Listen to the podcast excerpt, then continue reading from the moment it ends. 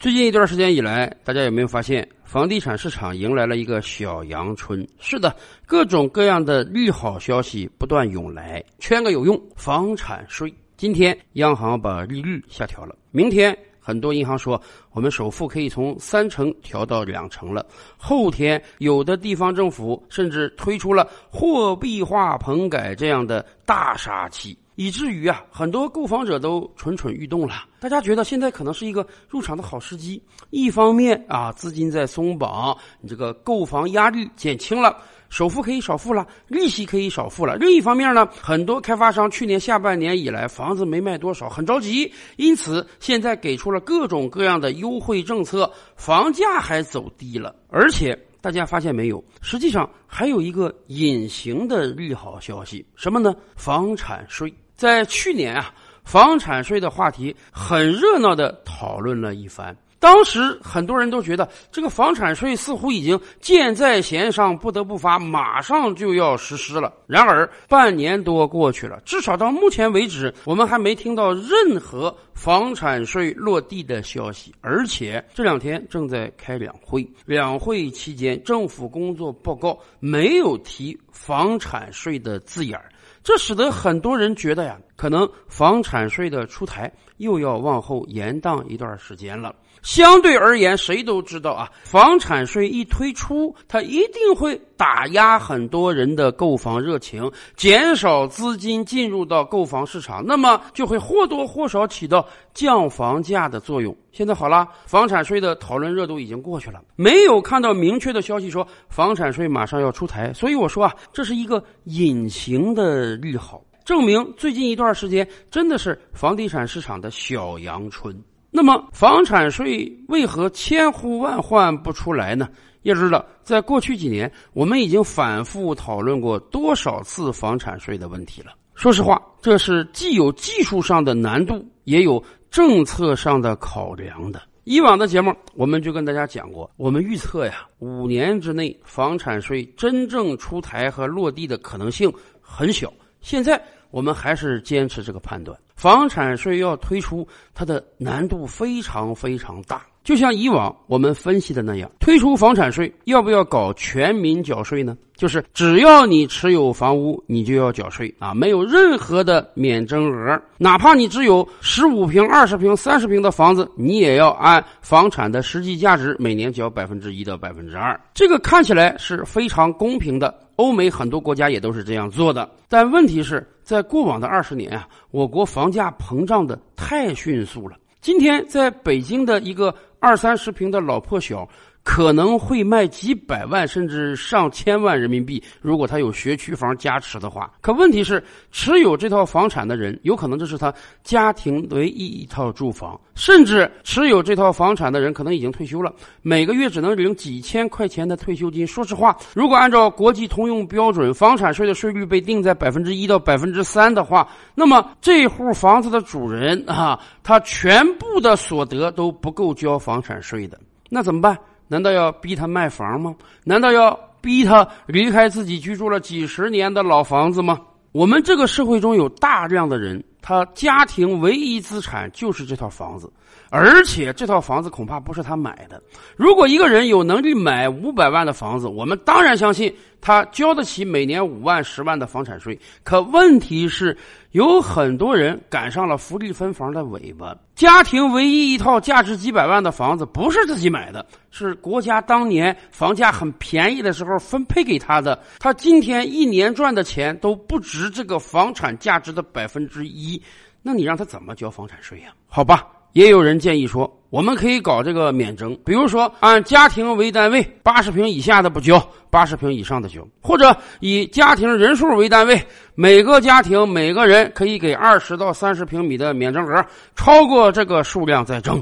这个思路很正确。收房产税的目的之一就是打压一部分人炒房这个行为，我们不能伤及刚需。可问题是，咱们想一想啊，我国老百姓的人均居住面积很大吗？不是很大的。这几十年来，虽然有了长租的发展，但是在很多城市，人均居住有个二十平、三十平就相当不容易了。在这样一个状态之下，我们如果给出了这个免征额，那么我敢断言，整个城市够得上交房产税资格的家庭，恐怕连百分之十都没有。如果这样操作，房产税有可能变成豪宅税，征税基数过小啊，政府实际上。收不到什么钱，而还要派出大量的征税人员，未来有可能得不偿失啊！更别提这样征的话，根本达不到有些人设想中的未来用房地产税代替土地出让金，成为地方政府主要收入来源这样一个理念。更别提我国幅员辽阔，三十多个省份，九百六十万平方公里，有很多人是在异地置产的，这还牵扯一个问题：异地置产要不要交税？将来收房产税是以每个城市、每个省份来区别呢，还是全国一盘棋？只要你在我国范围之内有一定的房产，就通通要缴税。这还牵扯一个不同地方的税率一不一样，全国是否能联网等非常多复杂的问题。而且说实话，征收方式也是个问题，怎么征？像每个月收水电费那样挨家挨户去收吗？如果有人这个月没有钱怎么办？如果有人就是不交怎么办？这会带来多大的执法成本？当然，也有人建议说：“哎，我们可以不收持有税，我们可以收交易税。什么意思？你该交多少税，我都给你攒着。什么时候你卖房了，我什么时候收。你要一辈子不卖房呢，那你就一直存着，一直不收。可问题是，二手房的交易量和存有量之间差额巨大。”如果只是在交易环节征税，那么很显然，每个城市能征上来的这个房产税寥寥无几呀，跟你这个城市的财政收入比，实在是小巫见大巫，地方政府都会觉得这点税收收着没意思。所以，正是因为征收房产税有这么许多的困难，在技术上落地是非常难的。因此，我们一直秉持这样一个观点：五年之内房产税能真正落地，那都是快的。而且从另外一个角度上讲，我觉得我们要思考一下，为什么我们非要征房产税？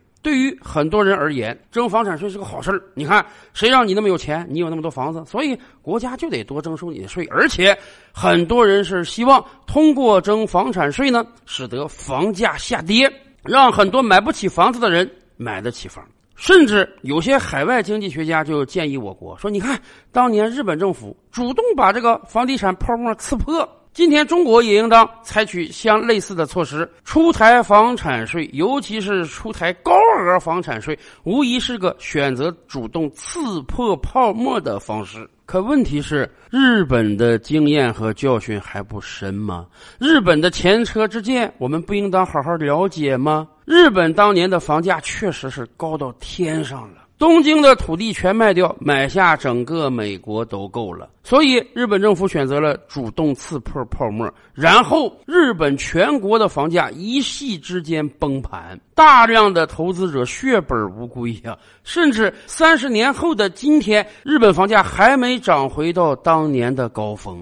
对于很多人而言，似乎这就是一个很好的事儿。你看，房价低了，日本老百姓可以以比较低的价格买到房子了。然而，日本经济过去失落的三十年，咱们忘了吗？九十年代初的时候，日本 GDP 高达五万亿美元，是我国的近十倍之多呀。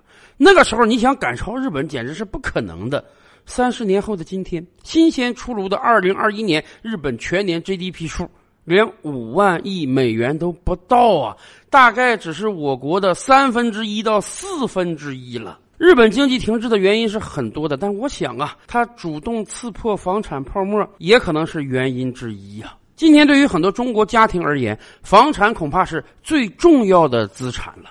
咱们可以设想一下，假设有一个家庭在北京有一套房子，面积不大，总房款五百万左右。对于这个家庭而言，这个房子是他们唯一一套住房，甭管房价涨跌，他们都不会变卖，因为他们需要有一个家。假设这个房子现在没有任何贷款，那么理论上讲，他们也没有额外的压力。可是，如果一夕之间房价腰斩，这个房子的估值从五百万变成了两百万到三百万，按道理讲啊，这家人的生活应当没有任何影响。你管你房价高低的，我都得住在这房子，不是？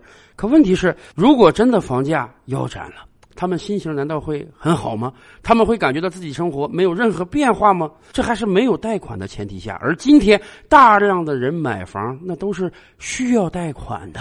有的城市房价稍一松动，就有人说：“哎呀，我变成负资产了！哎呀，我要不要断供？”大家可以想象一下，一夕之间，如果我们像日本政府那样主动刺破泡沫，房价大幅下跌，这会引发什么样的状态？会不会有非常多的人断供，然后引发系统性金融风险呢？所以很显然，我们房地产调控的目的根本不是让房价腰斩，甚至都不是让房价下跌，而是要让房价呀维持在一个稳定的状态之下。什么叫稳定呢？我们可以用通货膨胀来比较一下。以前我们经常讲，在经济领域啊，没有通货膨胀不好。通货膨胀太大也不好，要维持一个温和的通货膨胀，这对于每个经济体来讲都是非常重要的。多大算温和呢？每年百分之二到百分之三的通货膨胀，这几乎是最好的。有一定的通货膨胀，证明你这个经济体有活力，证明你的经济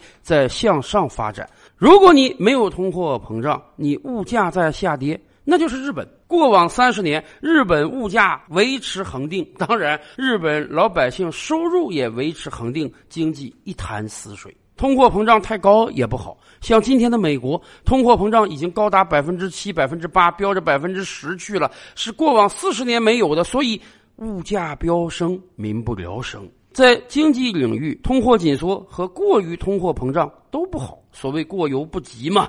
一定要维持一个温和的通货膨胀，对经济才是最有利的。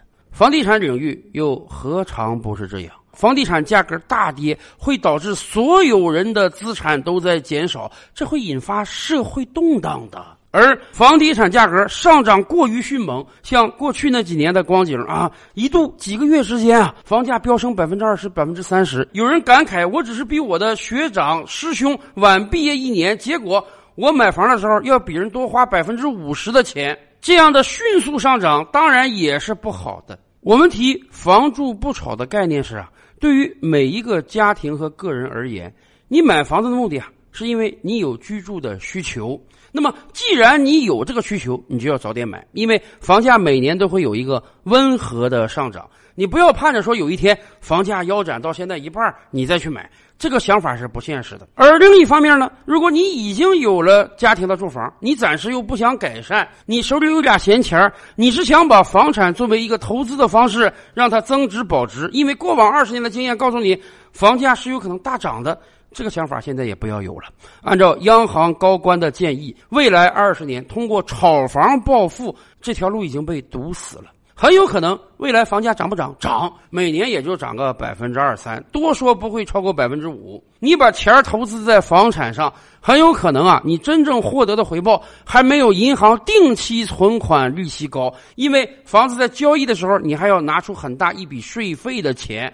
而且房子不是你想卖马上就能卖掉的，更关键的是，有很多人还加杠杆，用银行的资金帮自己炒房。在过往二十年，这或许是一个正确的思路，可未来不大可能了，因为你的借贷成本就大概百分之五、百分之六，而每年房价涨不上这个钱儿，那就等于。变成你替银行打工了，所以大家看到没有？我们调控房产的终极目标是啊，让房子有序、稳定、温和的上涨，让每一个需要房子来居住的家庭啊。他会心甘情愿的掏钱买房，因为从长线看，持有一套房产既有居住价值，又有可能抵御通货膨胀。而反过来讲，让那些想通过投资房产一夜暴富的人彻底死了这份心。过往可能很多人觉得，通过房产税调节。能达到这个目标啊？因为我可能第一套不征，第二套征，第三套征，所以你就别去买第二套、第三套了吧。但很显然，我们刚才说了，房产税有很多技术上的难题，容易误杀刚需。但是通过这两年，我们各级政府几百个政策的推出，实际上我们的房产调控慢慢已经达到了我们预想中的目标。去年下半年以来，很多投资客纷纷退场，大量资金退出房地产市场，这就是一个明证。而反过来讲，像日本当年那样主动刺破泡沫，对我们的经济肯定是有害的。所以，我觉得大家对未来的房产税也应当有一个清醒的认识。即便我们推出房产税，也不是为了让房价腰斩的。